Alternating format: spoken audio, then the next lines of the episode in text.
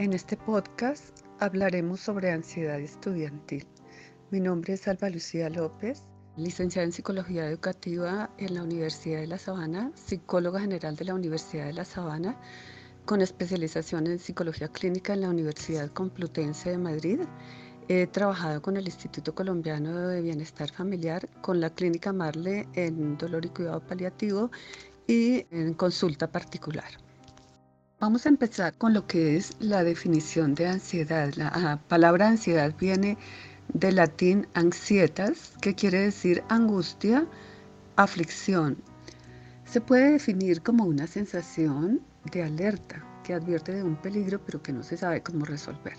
Se caracteriza por un incremento en la expectativa de algo o un temor a perder algo o a alguien.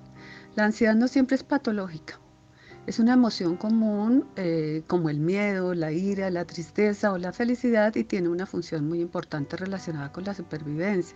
Es como un miedo que está al interior de la persona y que involucra tanto lo emocional como lo mental y lo corporal. En un momento dado nos sirve para superar situaciones, pero se puede convertir en un trastorno de ansiedad cuando estos síntomas se mantienen en el tiempo o persisten o cuando no existe un estímulo real. Este trastorno de ansiedad puede ocurrir a cualquier edad y se caracteriza por una preocupación constante, por inquietud y problemas para concentrarse, miedos prolongados, inexplicables, sin relación a un objeto o algún motivo específico. ¿Cómo influye la ansiedad en el comportamiento de las personas?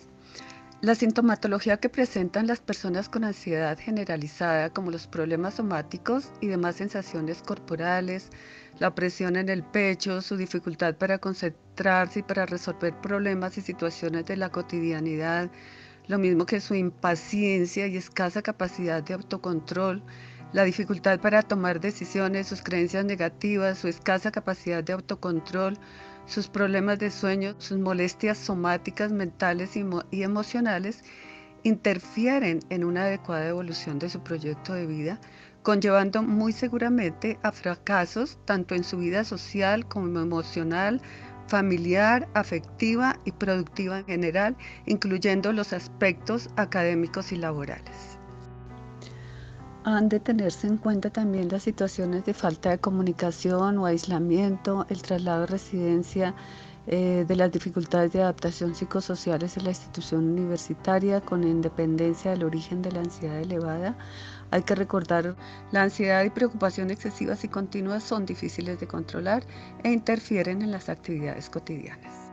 Para finalizar, reitero la importancia que las entidades de educación superior pudieran contar con programas de prevención que lleven a identificar casos de riesgo para poder hacer intervenciones tempranas tanto a nivel individual como grupal que lleven a fortalecer a los alumnos y a prevenir la aparición de un trastorno de ansiedad. De igual manera, en los casos en que se detecten estudiantes con este trastorno, para que se realicen intervenciones psicoterapéuticas por parte de un profesional del área de la salud mental, incluyendo necesariamente el contexto social y familiar del alumno afectado.